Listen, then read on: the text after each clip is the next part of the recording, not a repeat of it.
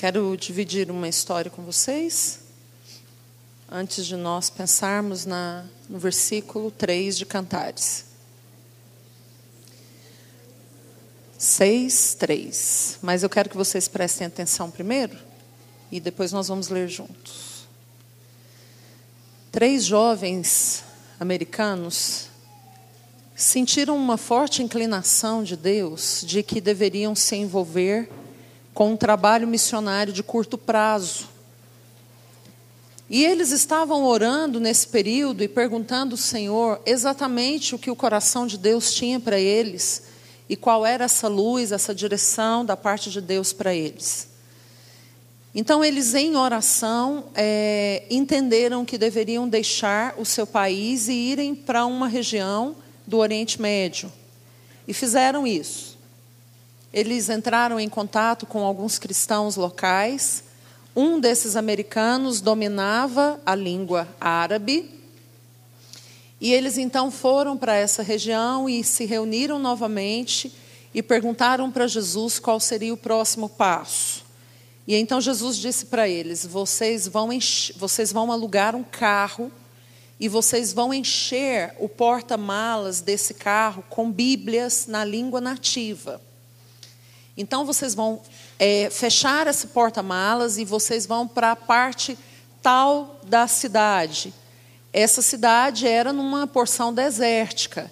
Então eles fizeram isso, colocaram Bíblias na linguagem nativa e foram para essa região, para esse lugar que Deus tinha colocado no coração deles. E eles estão ali na entrada do deserto, as, as casas tinham diminuído bastante. Eles estavam fora do carro esperando alguma coisa que fosse acontecer. E quando a tarde caiu e a noite estava chegando, eles avistaram um homem que vinha caminhando do deserto em direção a eles. E esse homem era um muçulmano. E aí eles se, ficaram ali esperando, aquele homem chegou e um deles falava a língua, e aquele homem os saudou e disse para eles: Vocês trouxeram o livro? Daí eles pensaram: bom, se a gente falar que não trouxe, a gente está mentindo. Porque a gente trouxe não só um, a gente trouxe vários. Mas se a gente falar que trouxe, a gente compromete a nossa segurança e a segurança de cristãos que estão nos apoiando aqui. Enquanto eles estavam nesse impasse para decidir o que responder, o que falava árabe disse: Nós trouxemos sim. E o homem disse: Eu posso ver? Aí ele foi lá, abriu o porta-malas, tirou um exemplar e entregou para o muçulmano. Ele começou a folhear a Bíblia e começou a ler rapidamente. E ele disse: Eu tive um sonho. E neste sonho, um homem se apresentava a mim e dizia a mim o seguinte: Eu sou Jesus o Filho de Deus. Eu sou o caminho, eu sou a verdade e eu sou a vida. E aí eu perguntava para esse homem no sonho: como eu vou saber o que você quer, quem é você, o que você pensa? Ele falou: você vai receber um livro. Eu vou te enviar um livro, e nesse livro você vai saber tudo sobre mim, sobre a minha vontade, como as coisas funcionam. E no sonho ele pergunta: como, onde eu vou achar esse livro? Ele falou: todos os dias a partir de hoje, você vai para a entrada tal da cidade, exatamente onde ele estava. No final da tarde, ao começo da noite, você vai ficar ali por algum tempo, porque é ali que o livro vai ser entregue a você. Então vocês pensam o tanto que os três missionários estão empolgados, né? E eles estão muito agitados porque eles tinham uma própria história para contar. Eles não iam precisar depender do testemunho do outro. E aí um deles dirigiu-se ao homem e falou: Mas escuta, quanto tempo faz que você tem vindo aqui nesse lugar para esperar o livro? Como? Quanto tempo? E então aquele muçulmano olhou para eles e disse: Eu tenho vindo aqui desde que eu sonhei com esse homem há 20 anos. Eu sinto muito peso no meu coração por isso. Eu me incomodo porque eu Fico pensando, 20 anos de absoluto silêncio, sem Deus poder ter ninguém.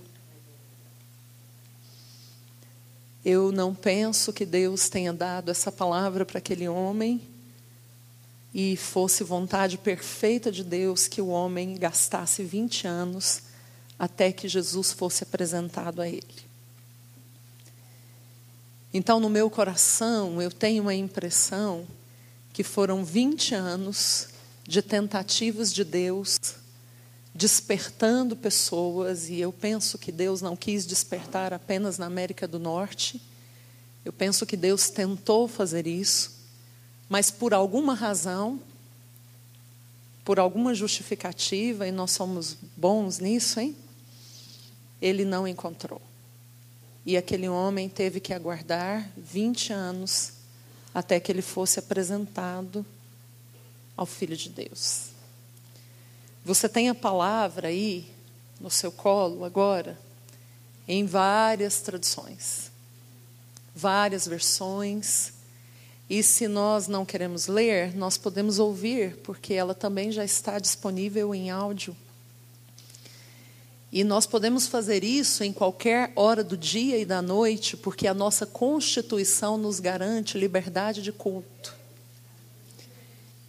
Isso é bom, isso é graça, isso é presente de Deus, mas isso significa que a quem muito foi dado também será requerido na mesma medida. Meninas, eu não sei se é bom ouvir ou não, mas quando Cristo nos tira de alguma ignorância a respeito dele mesmo e da sua vontade, nós vamos ter que responder ou em obediência ou explicar para ele por que nós optamos não obedecer. A palavra que eu vou dividir com vocês agora é uma palavra que está me cortando muito.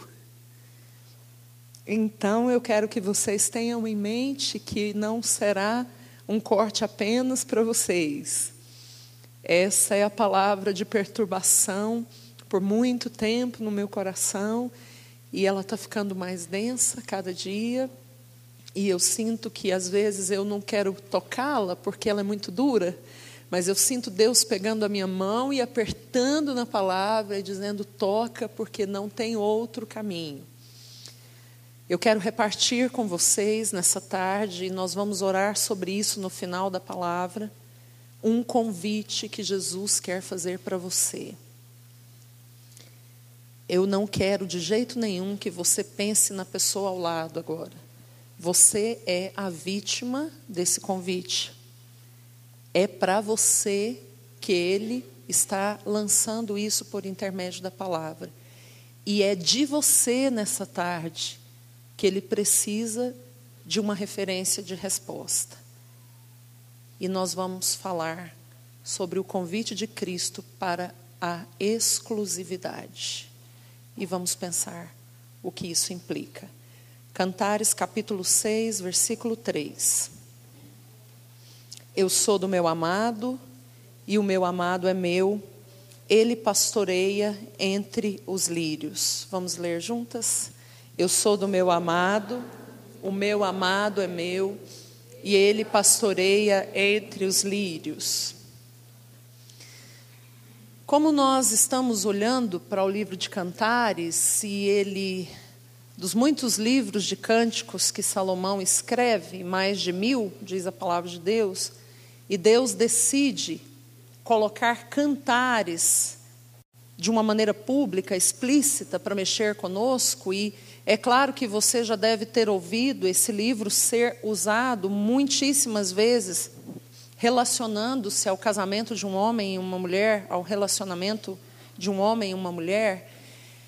Nessa tarde, eu quero que nós entremos em um novo prisma, olhando para o livro de Cantares, que fala, e obviamente você também já ouviu sobre isso, entre o relacionamento de Jesus como noivo e a igreja como a noiva. Então eu vou ser mais pessoal ainda, como ele é um Deus pessoal. O que nós vamos conversar nessa tarde, dentro de Cantares, fala de Jesus, o seu noivo e você, a noiva por quem ele está apaixonado. Então, nós vamos pular um pouquinho dessa versão meio familiar que a gente toca em cantares e é lícita também, e vamos pensar numa questão individual e é, claro, coletiva também. Esse texto diz: Eu sou do meu amado e ele é meu. O verbo ser é um, ver, um verbo muito comum na língua portuguesa. Vocês concordam comigo? É tão quase tão comum quanto to be, né? No inglês. É um, um verbo muito comum. Então, às vezes a gente passa batido no verbo porque é tão comum, é tão falado, que nós não temos aquela curiosidade. E eu quero novamente chamar a atenção de vocês: sejam investigativas. Todos os detalhes bíblicos contêm tesouros maravilhosos. E se Deus encontra você com aquela fome terrível, de um ponto de você não passar um versículo porque aquilo não te chamou atenção, mas você parar e perguntar ao autor: o que, que é isso? Vamos conversar dias, semanas, meses e anos sobre esse assunto. Então você vai recolher de Deus, o autor da palavra, muitos e preciosos tesouros. Eu sou do meu amado e ele é meu. Eu quero destrinchar, eu não vou finalizar o assunto porque ele é extenso, mas eu quero destrinchar com vocês algumas das vertentes do verbo ser, para que você entenda o que significa para você nessa tarde o convite de Cristo para que você seja exclusivamente dele. A primeira abordagem do verbo ser que eu quero trabalhar é que no original ser diz respeito a preço, a valor. E é impossível falar de propriedade, e principalmente ligando isso a Jesus, sem nos lembrar do preço que ele pagou por nós na cruz do Calvário. Uma das palavras de Cristo, quando ele estava fazendo a sua proposta de casamento para nós, e eu vou explicar isso para vocês, foi: está consumado. A palavra no grego é tesleu ou testelestai, que significa, Pai, a dívida deles foi completamente paga. Aborto, eu paguei. Orgulho, eu paguei. Mentira, eu paguei. Abuso, eu paguei. Está consumado em mim eu paguei comigo mesmo, eu paguei com a minha vida. Tetelestai. O primeiro âmbito de ser diz respeito ao valor que nós temos, ao resgate que ele pagou por nós. Um amigo nosso que trabalha num centro de oração pelo reavivamento europeu, e ele é um norueguês, ele nos contou que alguém da sua área de relacionamentos estava pregando numa igreja e ele estava falando sobre alguma coisa da palavra, e Deus disse profundamente ao coração dele: Para, deixa o microfone aqui e olha para aquela última mulher que está sentada no último banco da igreja. Desça, vá até aquela mulher e diga para aquela mulher que o sangue do meu filho é maior do que qualquer pecado que ela possa ter cometido e que Cristo está pronto para perdoá-la. Então aquele homem pediu desculpa à igreja, fez o que Deus o havia orientado, deixou o microfone. Agora vocês vão pensar nisso num contexto europeu. Para nós brasileiros isso seria comum.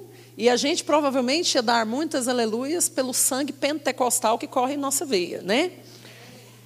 Mas o europeu ficou completamente estático, né? Como esse homem está quebrando todo o formalismo, ele deixa o microfone, atravessa, chega próximo à mulher, fala baixo aos ouvidos dela aquilo que Deus havia dito. E a mulher cai num choro compulsivo. Ele volta, toma o microfone e começa a pregar de onde ele havia parado. Mas ele começa a dizer: Deus, nós vamos conversar depois sobre isso, porque eu quero saber que pecado foi esse que essa mulher cometeu. Porque deve ter sido uma coisa muito grave, ao ponto do Senhor me fazer parar a palavra. Atravessar isso para o europeu é muito grave, né? Parar, atravessar toda uma congregação, chegar nessa mulher e dizer para ela isso. Ah, o Senhor não me escapa. E aí ele conta que quando ele chegou em casa, depois que tinha passado todas as coisas, ele vai com Deus se reunir e ele fala: Senhor, o que que aquela mulher fez? Qual foi o pecado dela? E então ele narra que ouviu nitidamente a voz do Senhor dizendo: Eu não me lembro. Sabe o que isso quer dizer? Que ser significa que você foi resgatada e ele não se lembra daquela vasta e extensa lista de dívidas que constava contra nós, de ordenanças e preceitos, porque ele próprio tomou isso e cravou na cruz ou nele mesmo. Então somos livres. O primeiro aspecto de ser do amado significa que a minha lista de pecados foi resolvida no sacrifício de Cristo. E quando eu tomo isso como verdade para mim, e eu assumo isso na minha caminhada, na minha espiritualidade, eu me sinto resgatada. Preço, eu tive um preço. Ser também aborda um novo ponto, e o ponto é estar. Estar em Cristo é uma posição, é um lugar onde eu me encontro. E 2 Coríntios vai dizer, e se você sabe de cor, e assim, se alguém, nova criatura, as coisas antigas, e eis que tudo se fez novo. Ser do amado significa ser resgatado e ouvir tetelestai, mas significa também que ele te colocou numa posição, e a posição é nele mesmo. É nele que estamos escondidas, é nele que estamos ocultas. Ser do amado também significa permanecer. João 15 vai dizer: se vocês permanecerem em mim, eu permanecer em vós, vocês vão pedir o que quiser. Ou ele avança dizendo: é preciso que a vara fique, permaneça na videira para que, ela que ela dê fruto, porque sozinho ninguém pode frutificar. Então, permanecer, o, a, o significado de permanecer é muito forte, porque fala de residência, não é um lugar transitório. A minha vida com Cristo não é um lugar por onde eu passo, é um lugar onde eu fixo morada. E essa morada começa aqui no meu tempo de peregrinação e vai concluir, e eu abro um parênteses, na verdade vai começar quando eu me casar com ele. É ali que a história de fato vai ter o seu clímax no casamento. Permanecer significa caminhar como ele, ser como ele, ser semelhante a ele. O missionário chega numa tribo e era uma tribo virgem para o evangelho. E ele começa a orar e perguntar a Deus como ele deveria apresentar Jesus para aquele povo. Então Deus diz para ele: não pregue o evangelho, viva o evangelho. E ele começou a viver. E ele morou quase toda a sua vida, morreu e foi enterrado naquele lugar. A agência que ele servia envia o substituto. O substituto chega e junta todo mundo da tribo e fala: Olha, eu estou aqui, eu quero falar para vocês de Jesus. Jesus foi um homem de caráter e o povo da tribo foi mesmo, foi. Jesus, ele perdoava os seus ofensores e todo mundo da tribo perdoava, perdoava. Ele falou: Gente, mas está facinho demais. Deus está operando aqui mesmo, que eles não estão nem resistindo à mensagem. E tudo que ele falava sobre o caráter de Cristo, a tribo inteira concordava. E aí ele não aguentou, né? Ele falou: escuta, eu quero saber por que, que é que vocês já estão falando tanto assim de Jesus. Ele falou: não, porque Jesus morou entre a gente, nós enterramos ele ali. E aí ele vai se aproximar do lugar e descobrir que eles estavam falando de um homem.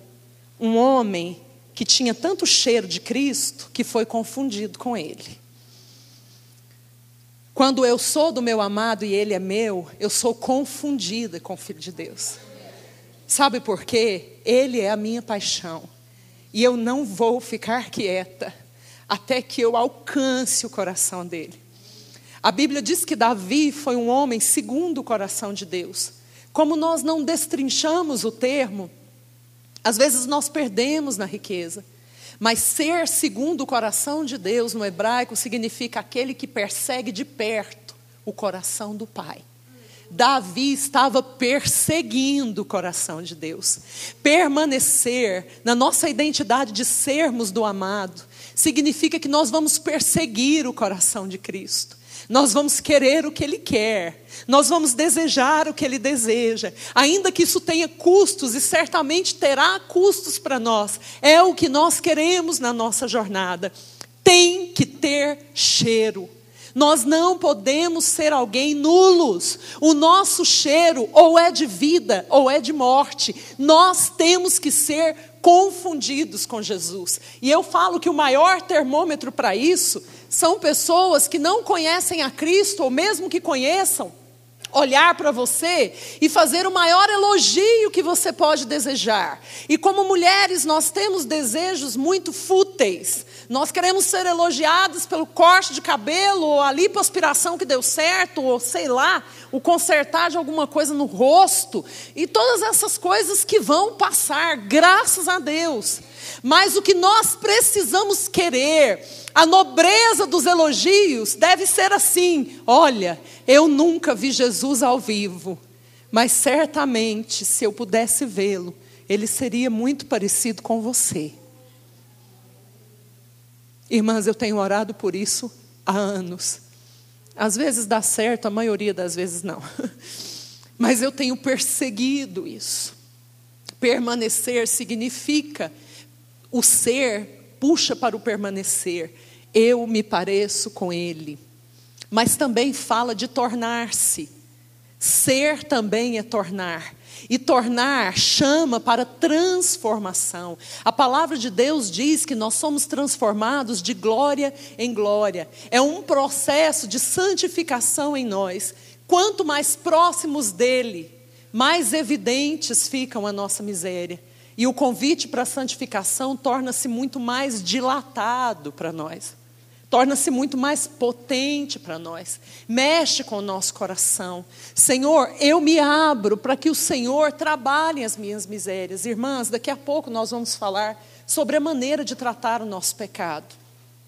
Nós temos uma coisa muito ruim na nossa espiritualidade, e a nossa igreja ocidental não nos ajuda muito nisso. Nós temos a mania de colocar nomes mais fáceis para o pecado que cometemos. Vocês são assim? São, né? Eu também sou. E eu sempre conto essa história que é muito engraçada, mas ela é terrível. Que eu estava falando há muitos anos atrás, não vou me lembrar quanto tempo, acho que mais de 10 anos, num encontro de jovens, sobre aquele texto das raposinhas que destroem a vinha. E nós começamos a falar, citar pecados sutis que rondam a nossa vida e que destroem aquilo que Deus está construindo. E eu falei sobre a inveja naquele momento. E um rapaz levantou a mão e falou: Siriágina, eu não sinto inveja, eu sinto desconforto. Eu pensei, ele está brincando. Mas ele não estava. Eu dei aquela olhada assim, vi que ele estava sério com a palavra. Ele falou: se alguém recebe uma coisa que eu queria, me dá um desconforto. Se eu vejo um carro que tinha que ser meu, me dá um desconforto. Então a gente olha para isso, mas é exatamente assim que a gente caminha. É muito mais fácil colocar nomes agradáveis no nosso pecado e na nossa miséria. Só que, irmãos, a palavra de Deus diz que Deus ama a verdade no íntimo. Confesse, dando nome à sua miséria, como de fato é o nome dela. Deus aguenta, tá? O couro dele é grosso. Ele não vai ficar chocado. Ah, você tem esse pecado? Ele vai dizer: ai, finalmente, né? Assumiu o pecado. Agora a gente pode ir para o próximo passo, que é o convite à santificação. Tornar-se fala de um processo. Mas é no último ponto que eu quero me prender com vocês sobre ser do amado. Ser também nos remete a pertencer. E pertencer significa ser propriedade integral. Olha para a mulher que está ao seu lado e diz: tem que ser integral. Não pode ser pela metade. Não pode ser 99%. Não pode ser com mistura. Ser do amado significa eu tenho um dono e eu quero ser propriedade integral dele. Eu quero pertencer a ele de forma integral, sem nenhuma quebra. É nesse pertencer de forma inteira, de forma integral, que reside o convite à exclusividade. Meninas, Deus quer você inteira para Ele. Deus quer trabalhar na sua vida e no seu caráter de forma que todas as misturas sejam arrancadas. E nós vamos entrar nelas e vai doer muito em você, como tem doído em mim. Mas eu quero que você aguente firme aí na cadeira e se tiver que chorar, chora. Mas entendeu? Chore com a expectativa de fazer alguma coisa em cima do convite que você recebe.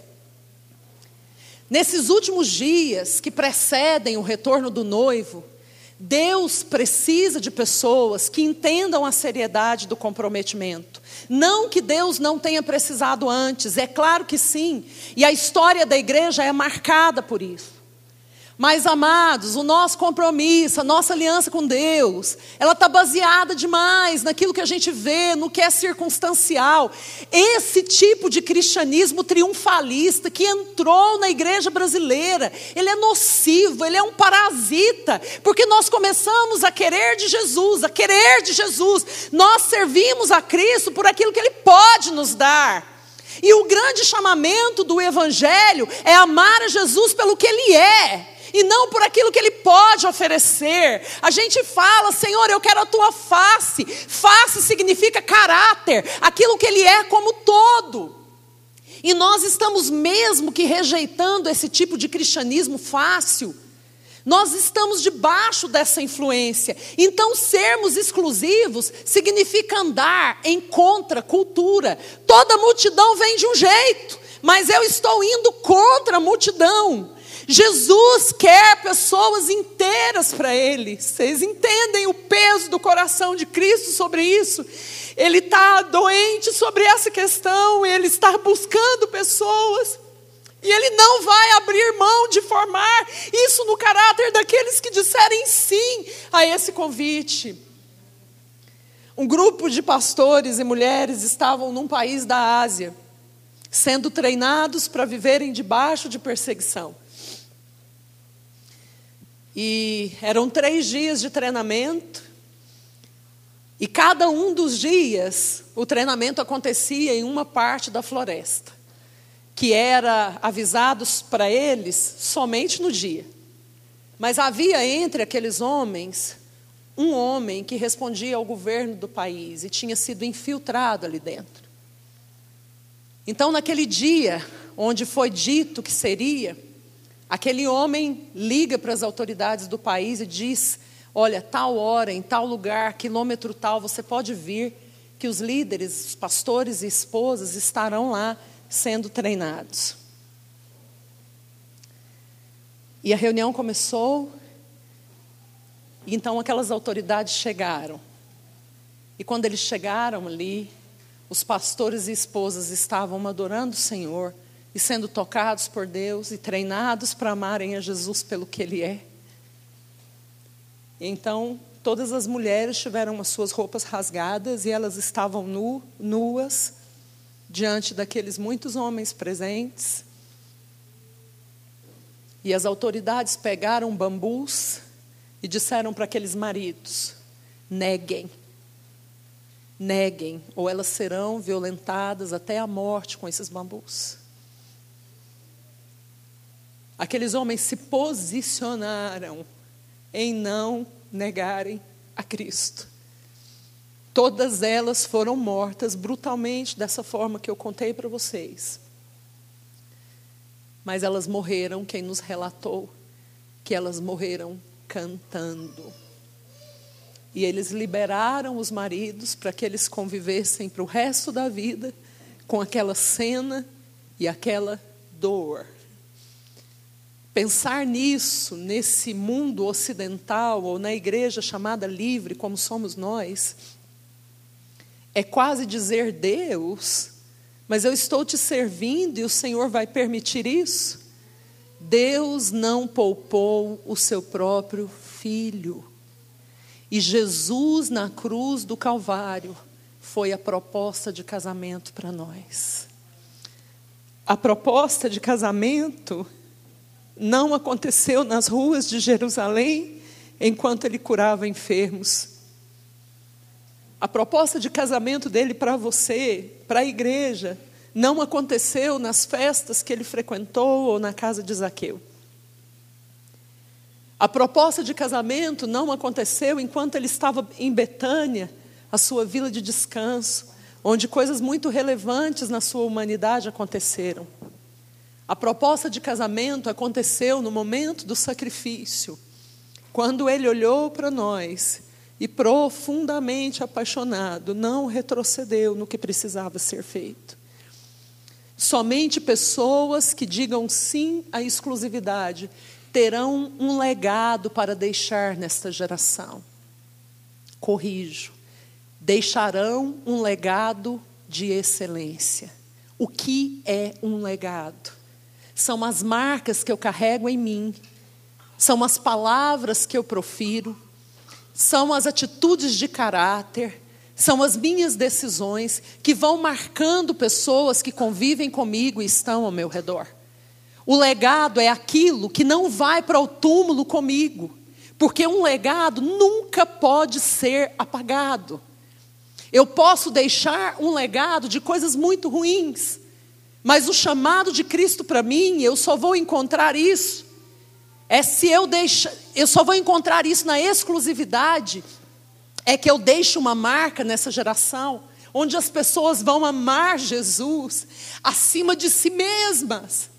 Onde uma igreja, que hoje é chamada livre, se entrar num processo de perseguição, e ainda que isso não aconteça em 10 ou 15 anos, biblicamente nós sabemos que virá, no final do, dos tempos, sim virá que nós não sejamos os homens e as mulheres que vão negar a Cristo, se houver em nós um sim para a exclusividade, nós amamos Jesus pelo que Ele é.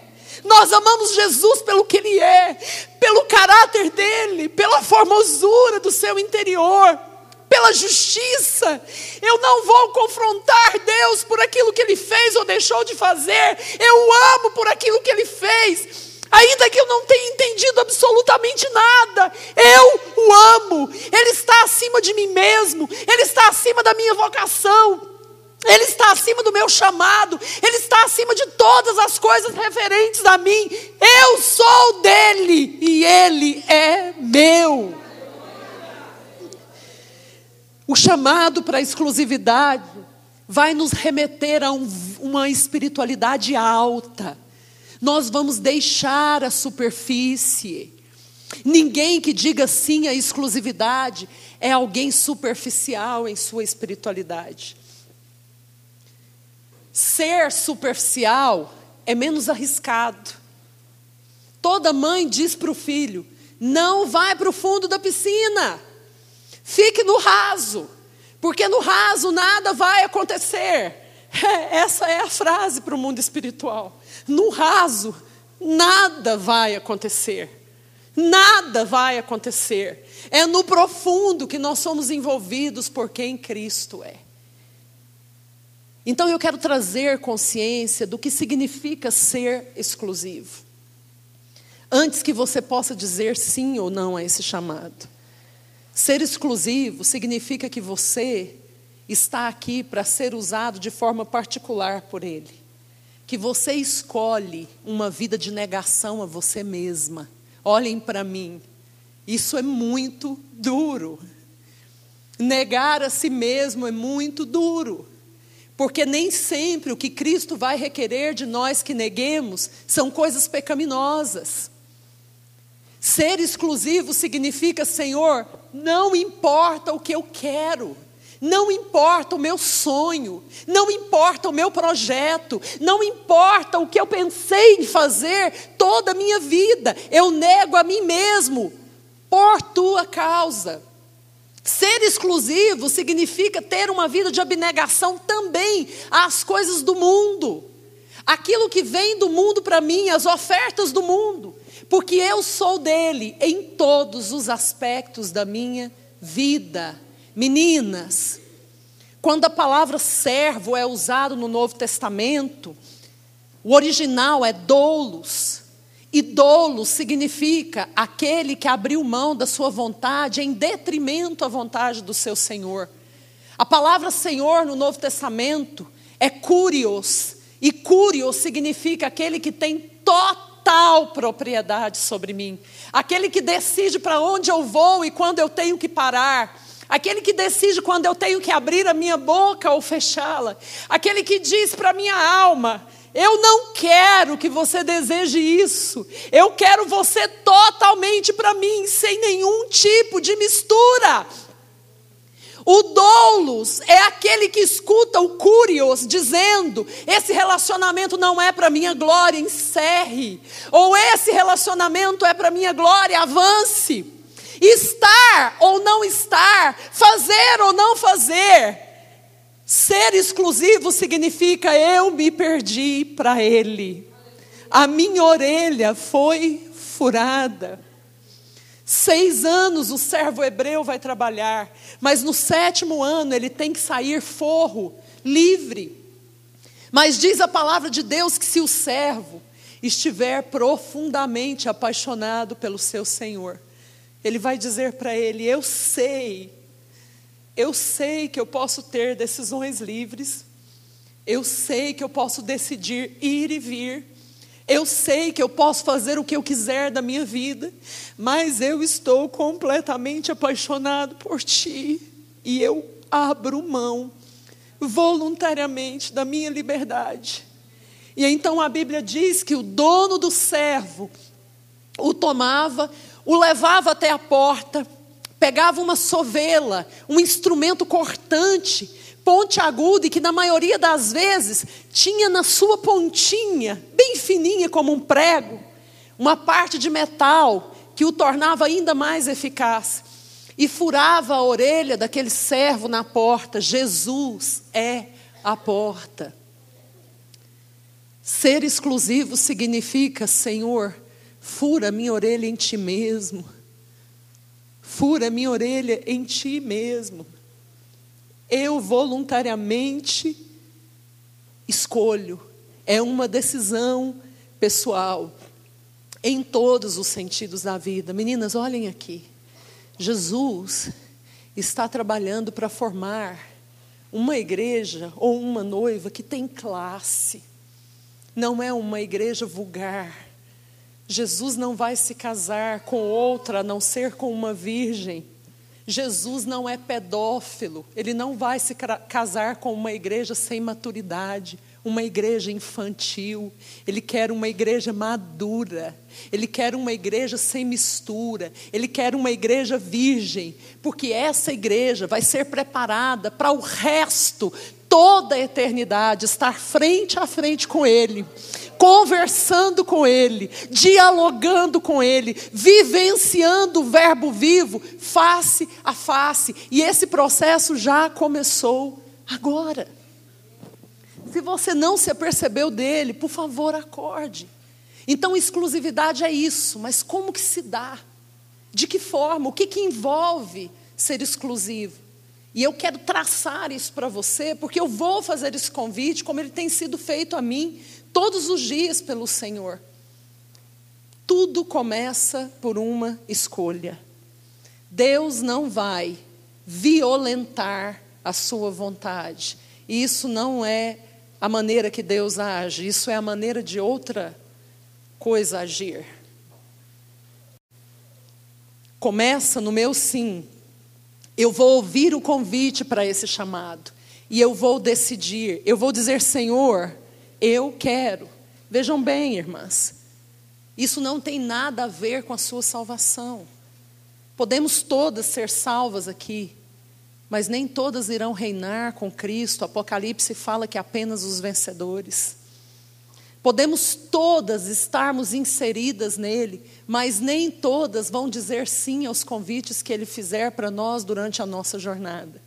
E isso é algo que quebranta meu coração porque todos os convites que ele faz para nós são muito nobres e nós sequer deveríamos pensar em não aceitar.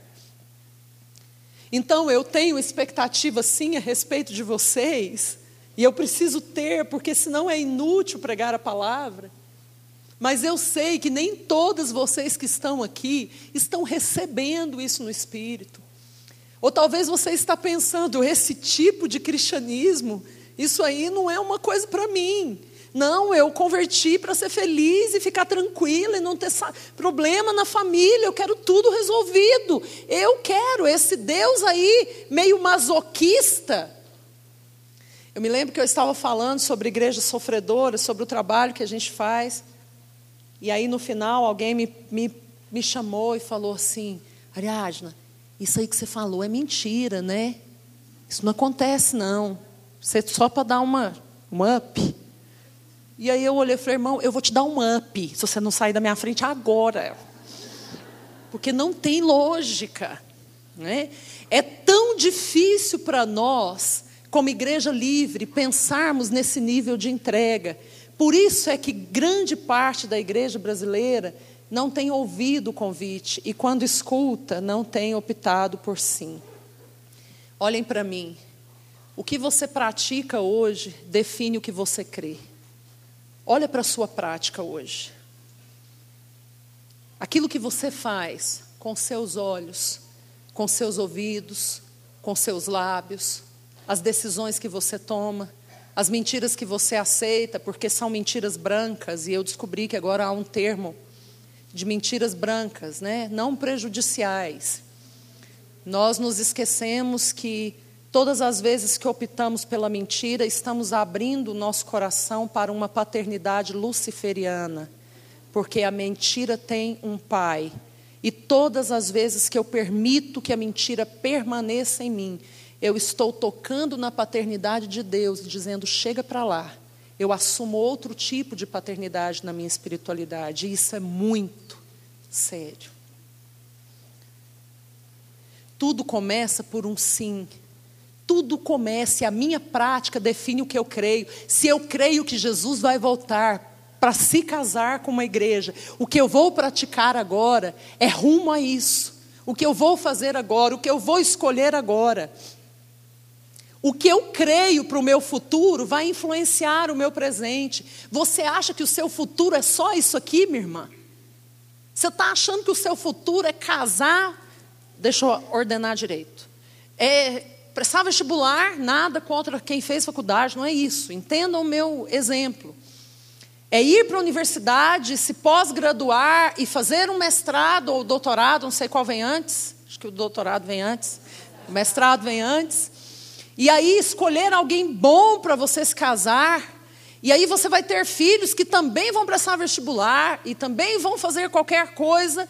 E se você acha que o seu futuro é isso, minha irmã, você está dentro de um aquário sujo que não te permitiu perceber que aquilo que você vê no seu futuro é o que define o seu presente. Mas se você consegue ver que Deus vai te dar ou não um esposo, porque o sonho do coração de Deus é formar famílias que expressem quem Ele é nessa geração caída. E que os frutos do seu ventre não pertencem a você, mas pertencem a Cristo Jesus. E a hora que Ele quiser mover, você não tem o direito de impedir. Se você entender que a sua casa é um lugar para a graça e o poder de Deus se estender para as famílias da terra, se isso é a maneira que você vislumbra o seu futuro, você será diferente no seu presente. Agora, se você está dentro de um aquário sujo, você será, me perdoem, mas você será uma mulher fútil e sem nenhum tipo de conteúdo que seja válido. Eu me lembro que quando o nosso filho nasceu, Vitor, a gente ficou, nós ficamos grávidos na Albânia e aí fomos ter o bebê no Brasil por uma ordem de Deus. Na época que nós estávamos na Albânia, a vila onde nós estávamos não fazia cesariana. E eu não tinha feito pré-natal até o oitavo mês. Quando eu cheguei no Brasil, o primeiro pré-natal, o Vitor estava sentado com um cordão no pescoço. A primeira tentativa iria nos matar ou matá-lo, não sei. Nós tivemos o Vitor aqui, voltamos para a Albânia, ele ainda era bebezinho, quatro meses. E ele pegou uma doença logo na nossa chegada no país. E a Henriqueta, cadê ela? Sabe que uma das coisas que a Albânia não oferece é medicina de qualidade. Ainda é assim, Henriqueta? Ainda é assim. Então, o que, que aconteceu? Nós não tínhamos como tratar o Vitor. E nós estávamos numa vila muito pobre, chamada Burel, e era um dia de muita neve, nós tínhamos uns 12 graus abaixo de zero, não tínhamos aquecimento em toda a casa, e o Paulo tinha comprado um aquecedor movido a botijão de gás, que ele acendia a chama, e aí o lugar onde o aquecedor estava ficava lá, né? E o Vitor teve uma crise respiratória, ele tinha oito meses. E nós não tínhamos médico, nós não tínhamos carro, e se tivéssemos carro, não teríamos como sair, porque seriam três horas até a capital. E estava nevando muito. E eu me lembro que o meu filho começou a parar de respirar. E aquilo foi muito forte, porque Deus já tinha levado o primeiro bebê. E eu estou com o segundo de oito meses, sem força para respirar e sem nenhum lugar de, que pudesse acudi-lo. E aí ele parou de respirar mesmo e ficou roxo, bem comprometido. Paulo e eu colocamos o bebê na cama e nos ajoelhamos e nós começamos a orar fazendo a entrega do nosso filho. E meu coração doía muito, nós já tínhamos passado por isso uma vez. E nós oramos falando, Senhor, tudo que nós temos é teu. A nossa vida é tua, as nossas virtudes e as nossas misérias também. O Senhor tem que ficar com elas. E o nosso filho, ele também é do Senhor. E o Senhor pode facilmente resolver essa situação, mas o Senhor é Deus. E se é teu desejo levar o Vitor, nós estamos devolvendo ao Senhor aquilo que nunca foi nosso. E nós estávamos chorando muito, não desesperadamente, mas com muita dor. E a gente não sabe explicar naturalmente isso, nós não vimos, mesmo porque todas as janelas estavam fechadas, mas Paulo e eu tivemos a impressão de um vento entrando, e o Vitor já estava imóvel na cama, e foi como se esse vento batesse no peito da criança, e ele deu um pulo na cama e deu um grito muito forte. E quando ele começou a gritar forte, ele teve um choro muito forte e a respiração voltou muito acentuada. E de acentuada ela foi se equilibrando até se normalizar. E então ele dormiu. E nós estávamos chorando muito, porque nós estávamos assistindo um milagre. E aí, quando ele dormiu, Deus disse para nós: eu estou devolvendo o Vitor para vocês. Mas lembrem-se, ele não é de vocês. E vai chegar um momento que eu vou requerê-lo. E quando isso acontecer, por favor, sejam liberais. E nós guardamos isso conosco. Nós voltamos, o Vitor estava fazendo dois anos quando a gente voltou da Albânia. E quando ele tinha entendimento, nós contamos para ele essa experiência. E aos nove anos de idade, um amigo nosso, que mora na Inglaterra, é um inglês, ele estava na nossa comunidade pregando e convidando pessoas para atravessarem a Macedônia, ajudarem a Europa. E ele sentiu a inclinação do espírito de orar pelas crianças, e o Vitor tinha nove anos, então ele saiu do banco e ele se ajoelhou, e eu fiquei bem atenta àquilo. E ele chorava muito, muito, muito, e depois ele voltou com toda aquela fecundidade mental infantil e sentou perto de mim e falou: Mãe, eu vi uma bandeira. Aí eu disse: Filho, você viu uma bandeira? Ele falou: Vi. Era uma bandeira branca e tinha uma bola vermelha no meio. E eu disse: O que mais? Aí, mãe, quando eu estava vendo aquela bandeira, ela começou a pegar fogo. E aí eu pensei, Ih, vai acontecer uma coisa ruim nesse lugar. E aí eu ouvi uma voz, mãe. Sabe o que, que a voz me disse? Não, Vitor, esse fogo é o fogo do meu espírito. E esse lugar é para onde você vai levar esse fogo. Vocês imaginam a mãe? Né? Chorando, e ele, mamãe, tá tudo bem. Eu falei, tá, meu filho, por enquanto, tudo bem, né? E hoje ele vai, ele vai esse ano, ele faz 17, a Odete conhece, é um menino excepcional. E eu lembro sempre que o coração de mãe quer abraçar e deixar ficar, que um dia Deus nos devolveu. Quando somos exclusivas, irmãs, nós não temos posse de nada que achamos possuir. Entendem? Deus pode levar, como Deus pode permitir. Deus pode exigir, como Deus pode dar. Se você é alguém que diz sim à exclusividade, se você fizer isso hoje, você vai estar dizendo para Deus: Senhor, entra em todos os armários da minha vida e gavetas e mexe com tudo. Eu não quero uma mistura dentro da minha vida. Tudo que o Senhor quiser tocar, tudo que o Senhor quiser mexer, tudo que o Senhor quiser tirar, tudo que o Senhor quiser colocar, bem-vindo. Esse é o lugar para o Senhor ficar. Trabalhando nesses últimos oito anos com a igreja sofredora, algumas já ouviram, mas eu acho bastante relevante repetir. Conheci um homem antes dele morrer. Eu o conheci quando ele tinha 93 anos de idade. 26 desses 93 anos ele passou dentro de uma prisão por causa do Evangelho de Cristo. E num tempo entre esses 26 anos, foi furada uma cova de um metro por um metro em um lugar que o sol não chegava. E ele foi colocado de joelhos dentro dessa cova e era dada a ele uma porção de água e pão todos os dias e a oportunidade de negar Jesus para que ele saísse daquela situação. Ele ficou seis meses nessa condição.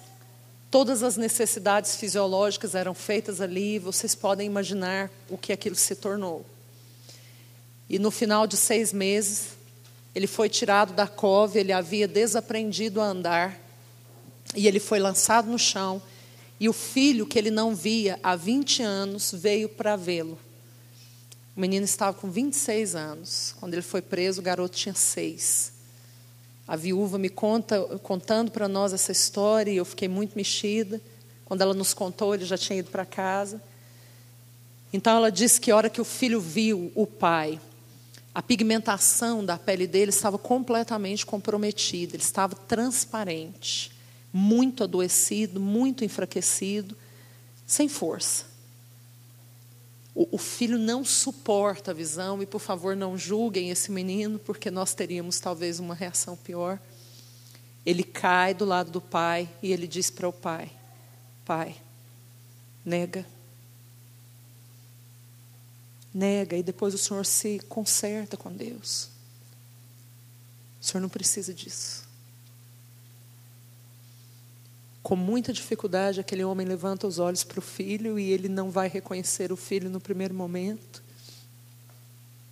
E ele responde o filho dizendo o seguinte: Sim, eu amo a mensagem da cruz. Até morrer. Eu a vou proclamar. Levarei eu também minha cruz até por uma coroa trocar. Depois dessa declaração, ele passaria ainda mais seis anos na prisão. Dizer sim à exclusividade significa fazer no presente aquilo que eu aguardo do futuro. Ter as minhas atitudes no hoje focadas naquilo que eu espero no amanhã. Eu não pertenço a essa terra. Esse não é o meu lugar. Começa no meu sim, me lembrando que eu sou peregrino. Um missionário que passa quase toda a sua vida pregando num país, faz uma viagem de retorno, já velho, adoecido, voltou para casa para morrer. Dentro do mesmo navio, um político jovem que começava a sua carreira. Muitos dias de viagem, quando eles chegam no porto, o missionário está procurando o rosto de alguém conhecido e ele não encontra. E ele percebe que aquele jovem político é recebido com bandeiras e aplausos. Então ele fica um pouco deprimido e ele fala para Deus: Deus, eu gastei toda a minha vida, a minha força, a minha juventude, todo o meu vigor, falando sobre teu filho, e agora eu estou voltando para casa para morrer. E eu chego nesse porto e não encontro ninguém que possa me receber. Esse jovem está começando a sua vida política. E ele é recebido com tanta honra, com tanto respeito, com tanto fervor. Deus, por quê? Por quê? Então ele conta que ele ouviu quando Deus disse: É porque você ainda não chegou, meu filho. Irmãs, nós não chegamos. Essa não é a nossa terra. Esse não é o nosso lugar. Esse não é o nosso porto de descanso. Estamos peregrinando, mas nós vamos chegar. Nós vamos chegar. E quem irá nos receber será o próprio Filho de Deus, o Verbo, o Logos, o Amém, o Cordeiro, agora o Leão, o Rei das Nações. Mas aqui não é o nosso lugar de descanso. Nós ainda não chegamos. Começa na minha opção dizer sim. Em seguida, para ser exclusiva, eu preciso começar a perceber quais são as misturas que há em mim. O que que me reparte? O que que compromete a minha integridade para Ele?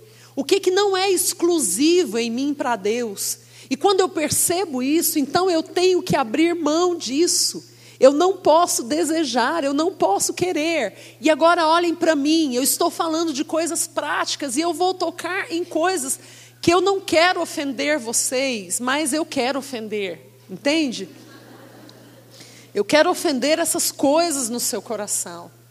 Sabe o que isso significa?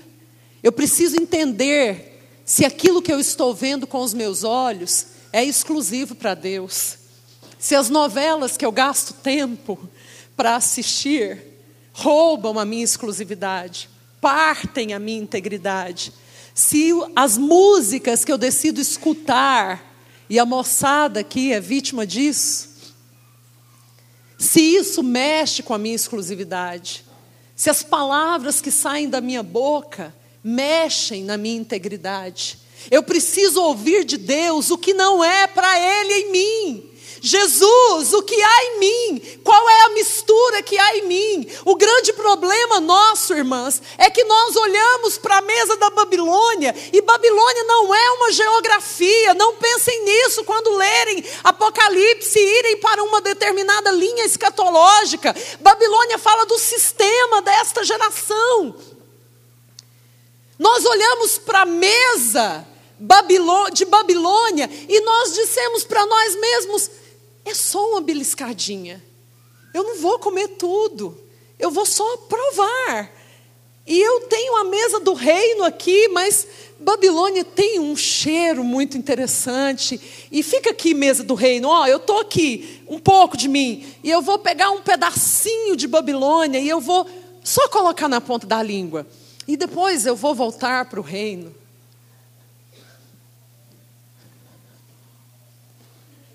Quando eu decido viver experimentando ou beliscando as coisas de Babilônia, eu estou afirmando que a mesa do reino não presta.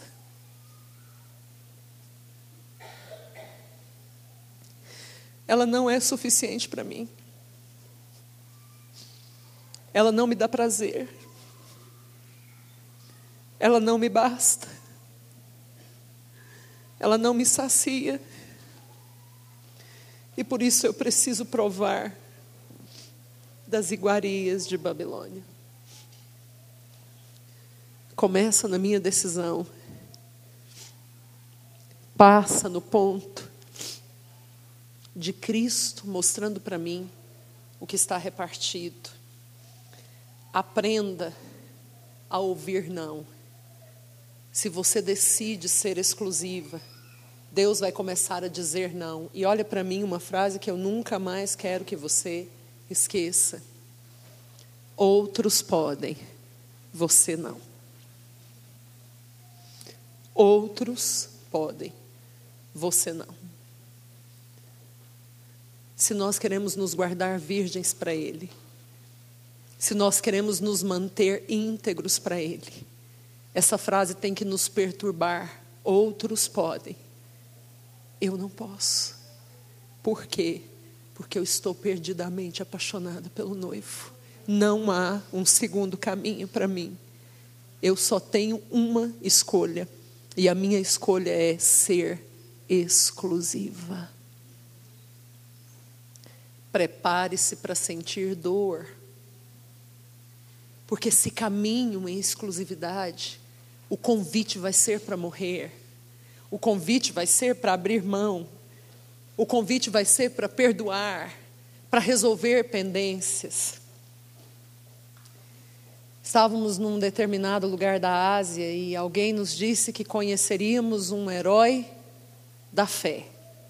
E é claro que todos os heróis da fé, eles não estão debaixo de holofotes, eles podem se tornar conhecidos depois que morrem, mas eles vão estar desconhecidos durante os seus atos de heroísmo, né? E a pessoa que nos iria introduzir esse homem que nós vamos chamar de Josué, disse para nós o seguinte: ele está no topo de perseguição desse país, então ele é um homem que já foi preso sete vezes, e ele foi muito torturado, e ele vai vir para se encontrar com vocês, e nós estávamos num lugar fechado, escondido, e eu tive a, a expectativa de ver um homem bem cansado chegando e bem judiado, e eu estava esperando isso. Só que quando Josué entrou na sala, Cristo entrou com ele. Entendem? Tinha tanta vida naquele homem que a gente já podia ir embora. Só de olhar para ele já tinha cheiro que até hoje marca a minha vida. E aí ele começou a falar, e ele falou por duas horas sobre o amor que ele tinha por Cristo, sobre a necessidade de fazer missões, e ele não tocou em nenhum desses momentos nas torturas ou nas perseguições que sofreu. Alguém da equipe não se conteve, brasileiro é sempre incontido mesmo, né? Josué, posso fazer uma pergunta? Pode. Eu queria saber como é que você reagia com as pessoas que te torturavam. Como que era isso? E eu gosto de contar essa história dizendo que o olhar que Josué deu, para mim, foi a resposta. Ele olhou como um peregrino olha, sabe? E aí ele disse: certa vez eu estava algemado, pés e mãos, de joelho, e dois guardas se revezavam para bater no meu rosto com o joelho deles, à medida que eu declarava Jesus como meu Senhor. E a mim não era permitido cuspir o sangue nem os dentes que iam sendo quebrados. E meu rosto já estava muito comprometido, eu tinha pouca visão. E aí, quando eu achei que eu não suportaria, eu disse para Deus: Deus, por que, que eu tenho que viver isso? Por quê? E então Jesus respondeu, a mesma gra... Deus respondeu, a mesma graça que estava sobre o meu filho na cruz do Calvário para perdoar os seus opositores também está sobre você. Perdoe esse homem. E ele conta que ele olhou para o soldado e ele amou tanto o soldado que se ele tivesse livre, ele iria abraçar o soldado. E com a pouca visão que ele tinha, ele remeteu o olhar para o olhar do soldado e Cristo veio e o soldado não suportou e caiu de joelhos. E disse para ele: Fale-me sobre o seu Deus. Amadas, prepare-se para Deus cortar. Prepare-se para Deus arrancar. Porque outros podem, mas você não. Alguém que diz sim à exclusividade tem que ter isso tatuado no seu espírito para nós encerrarmos. Cantares 6, versículo 3, diz que eu sou dele, ele é meu, e ele pastoreia entre os lírios. Isso te chama atenção? Isso te desperta curiosidade? Por quê? Nós estamos falando de coisas tão pesadas e parece que um jardim de lírio é uma coisa tão suave. E Jesus está no meio dele pastoreando. Vocês acham isso meio paradoxal? Não é.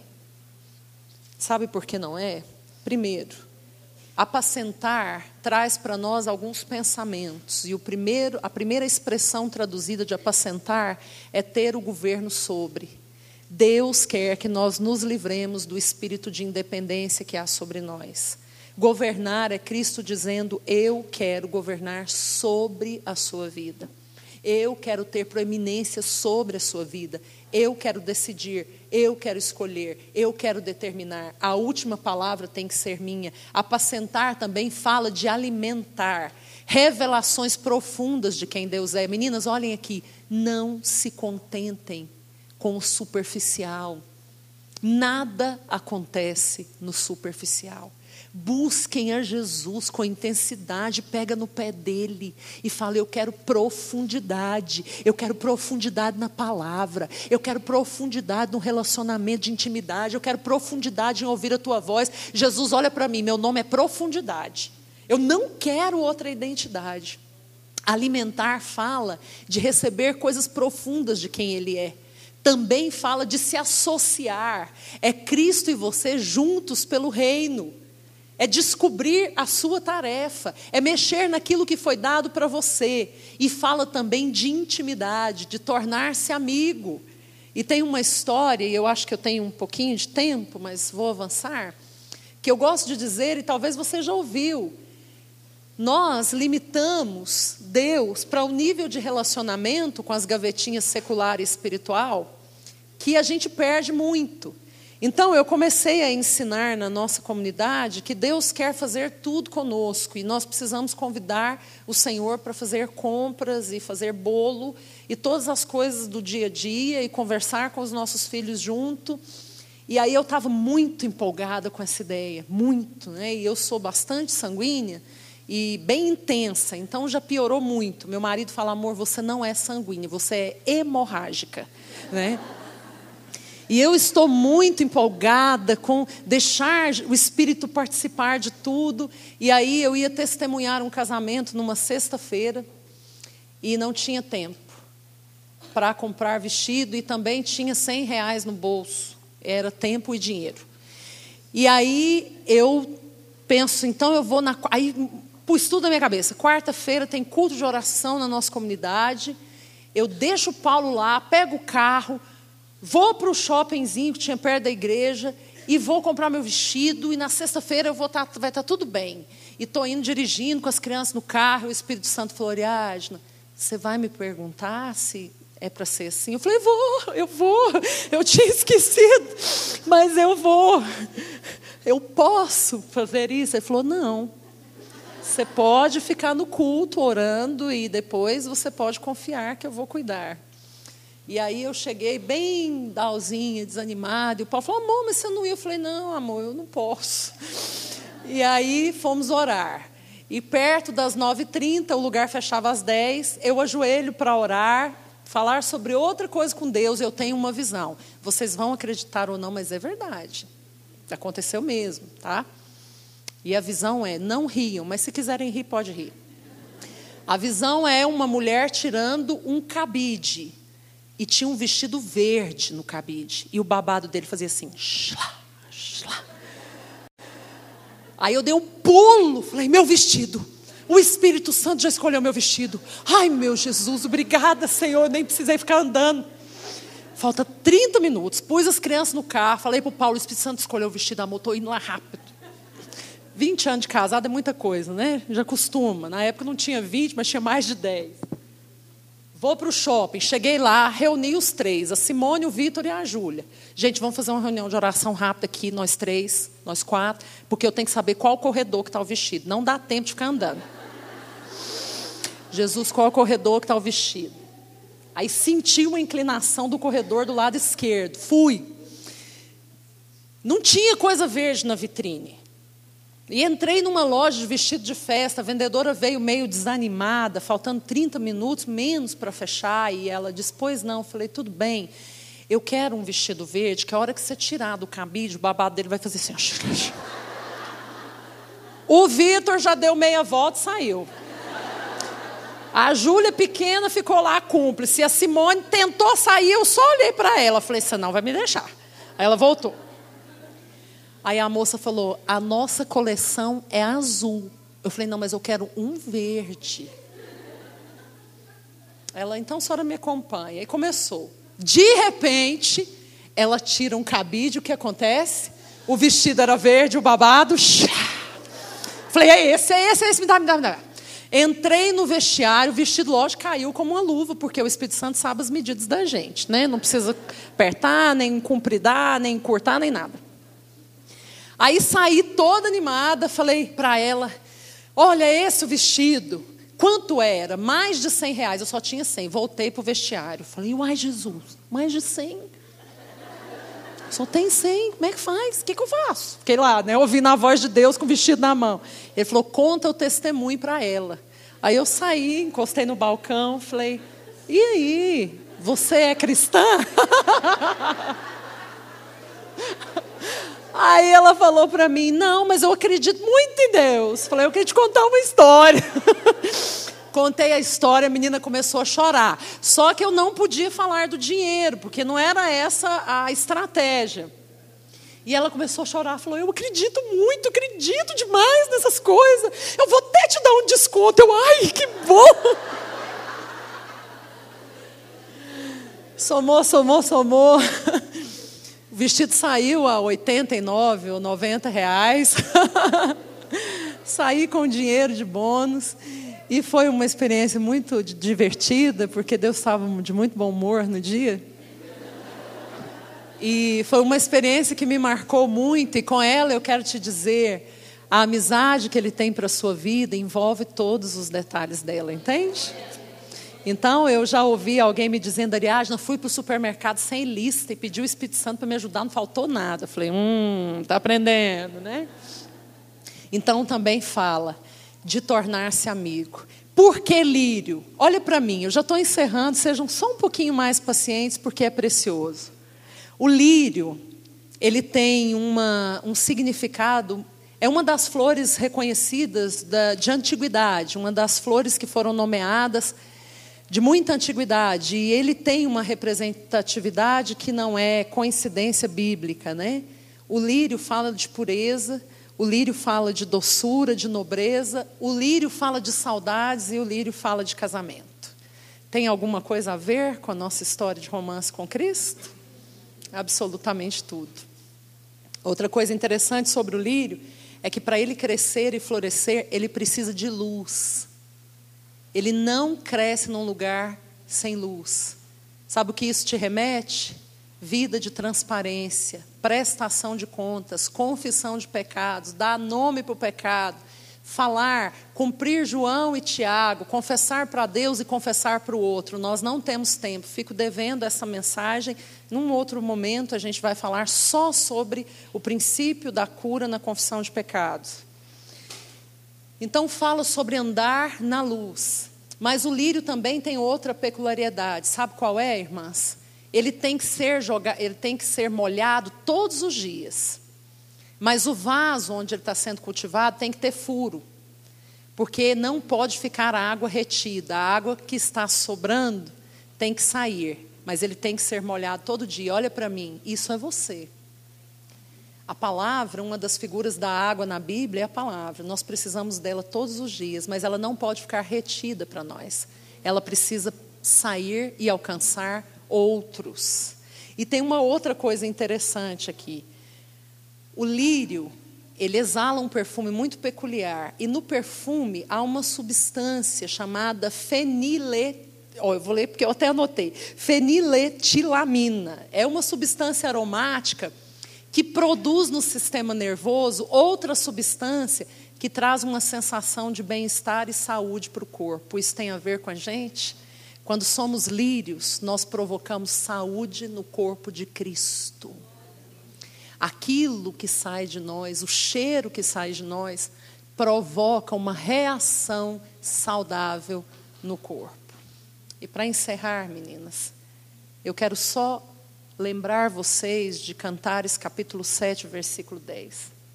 Outro momento em Cantares que diz: Eu sou do meu amado e ele tem saudades de mim. Eu disse para vocês mais cedo que a saudade aqui significa um desejo, um anseio selvagem.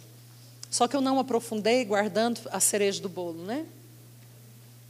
A palavra no hebraico significa que Deus está tendo dores de anseio por nós. E as dores dele por nós são tão profundas que o fazem vir atrás de nós, nos perseguir. E a cruz nada mais é do que Jesus perseguindo o nosso coração. Nessa tarde, eu quero orar por você. Eu queria que você fechasse os seus olhos.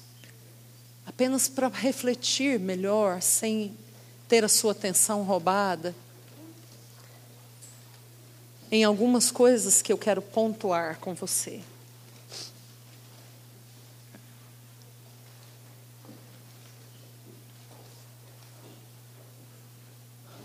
há um convite feito e o convite é para a exclusividade.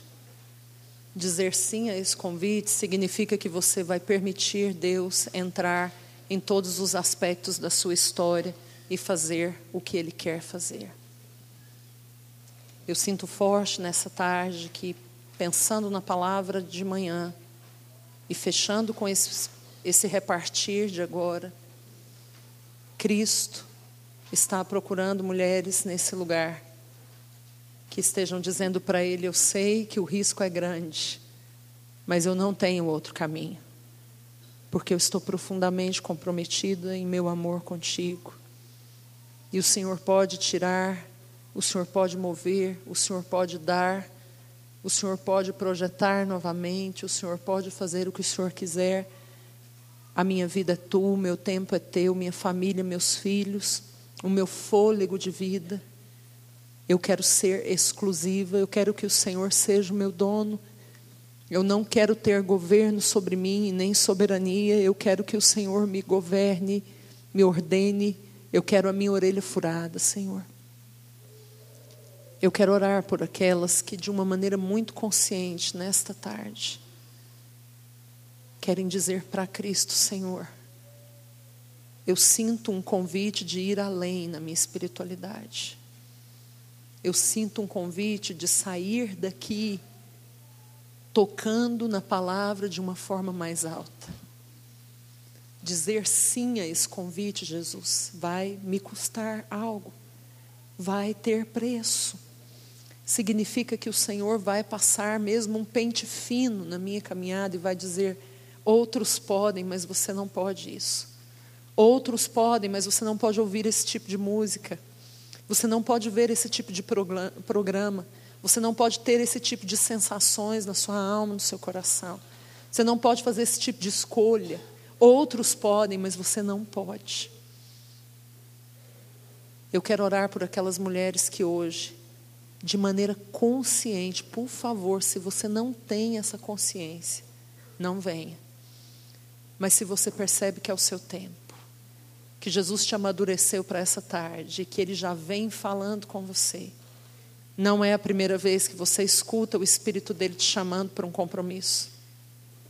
E você entende Ele falando: esse é o convite. Seja íntegra para mim, inteira. Deixe de beliscar Babilônia. Não diga com a sua vida que a mesa do reino não é suficiente. Mas se você quer comer de mim, nessa medida de exclusividade, eu quero que você saia do seu lugar e você venha para cá. E nós vamos orar por você.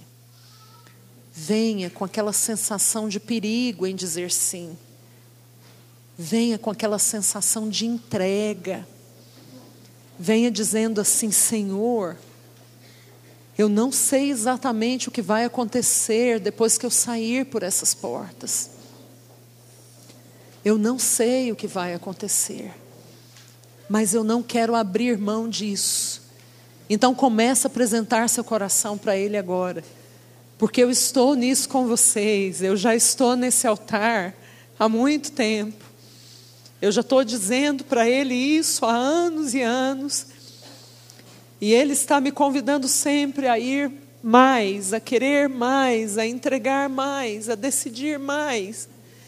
E Ele está dizendo para nós nessa tarde: eu só posso usar de forma legítima aqueles que são exclusivos para mim.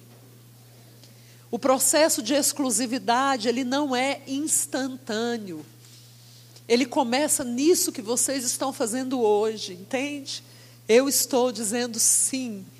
Todas as gavetas da minha vida, Senhor, todas elas estão disponíveis a Ti. Eu não quero mais nenhuma área escura eu não quero nenhum outro lugar onde eu governe, domine. Eu quero tudo debaixo da tua soberania. Comece a colocar seu coração diante de Deus agora. Comece a dizer, Senhor, investiga o que me parte, investiga o que me divide. Fala para mim aquilo que os meus olhos têm visto e que machucam a aliança. O Senhor tem saudades de você. Ele sofre de saudades. A saudade é tão terrível no íntimo dele que ele está perseguindo o seu coração. E a cruz é o pedido de casamento. É ali que nós dizemos sim a Ele. Não é no jardim, não é na estrada, é na cruz. Isso se torna o lugar da nossa aliança. Muitas de nós teremos que abrir mão da nossa força natural, irmãs. Chega, perde para Deus, perde. Deixa Deus te governar, deixa a soberania de Deus te marcar. Aprenda a dizer: Deus, eu sei como fazer, mas eu quero perder para ti, para que o Senhor faça. Senhor, eu tenho isto ou aquilo que não está entregue, eu tenho medo de entregar e perder. Senhor, eu não quero ter medo, eu quero decidir, não quero ter reservas. Comece a orar. Você sabe o que te parte, você sabe o que rouba a sua exclusividade, você sabe o que não deixa você ser íntegra para Ele. Você sabe o que você vê, ouve, escolhe, fala e que fere o coração do seu noivo. Diz para ele, Senhor, eu decido ser exclusiva. Jesus, é tão sério isso que nós estamos fazendo, Senhor. Por causa da exclusividade, irmãos e irmãs estão perdendo vida, estão perdendo tantas coisas, Senhor, porque amam a Ti acima de si mesmos. Senhor, nós estamos aqui no altar e vamos precisar fazer esse caminho muitas vezes, muitas vezes. O sacrifício somos nós mesmas, Senhor. Nós vamos precisar que o Teu Espírito ajuste a aliança em nosso espírito muitas vezes. Nós temos pecado contra o Senhor.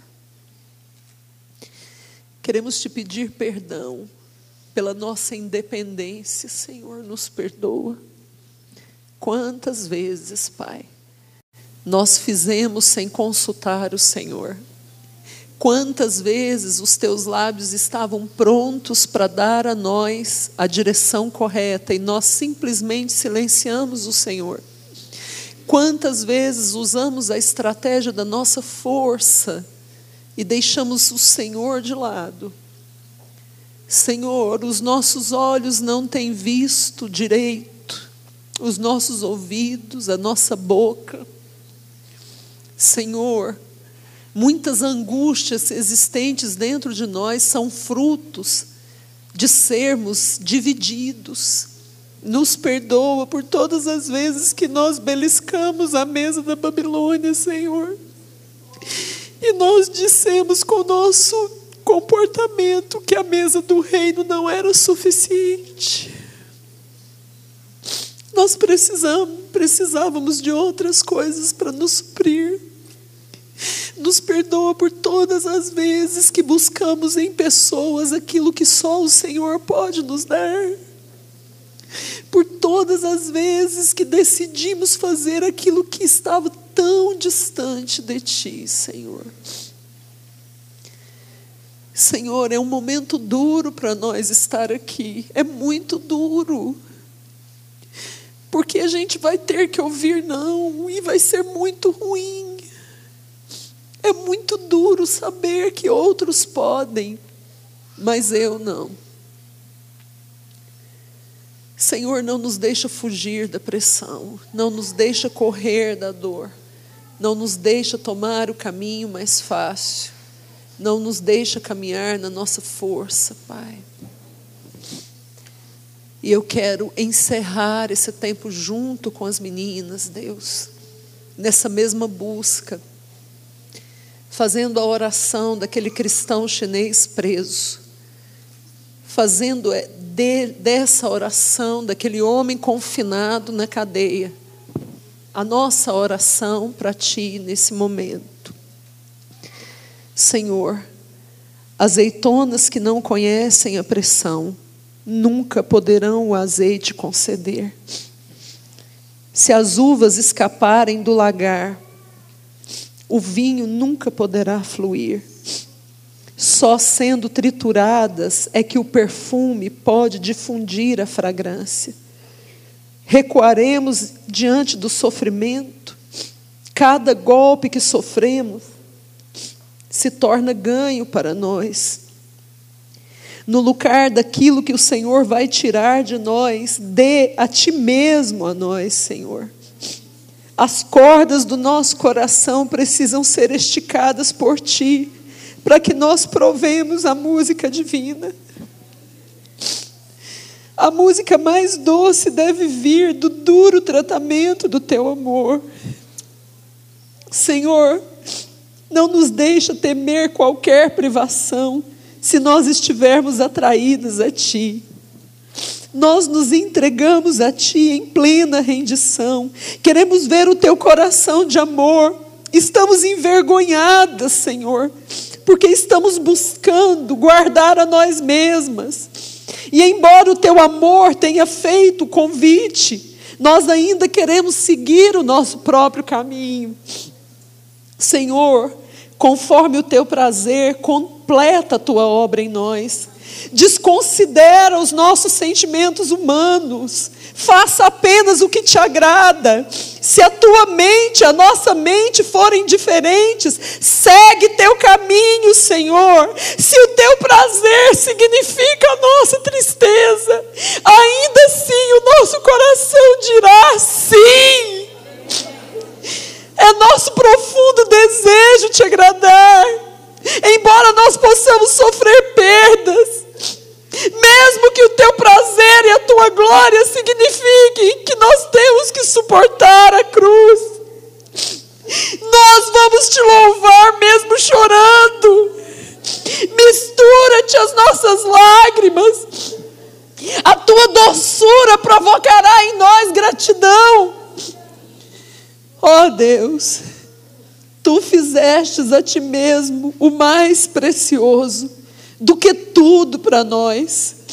Cresça, Senhor, e que nós venhamos diminuir. Esta agora é a nossa única súplica, Senhor. Eis-nos aqui, Senhor. Tudo que nós somos, tudo que nós temos, todas as virtudes e misérias, todos os ganhos e perdas, todas as alegrias e tristezas, tudo, Senhor, definitivamente tudo, são para Ti. Ajusta a aliança em nosso espírito e nos dá uma experiência de exclusividade torna-nos virgens para esse casamento, completamente íntegras e inteiras para o teu filho Jesus. Obrigada, Senhor. Deus abençoe vocês, meninas.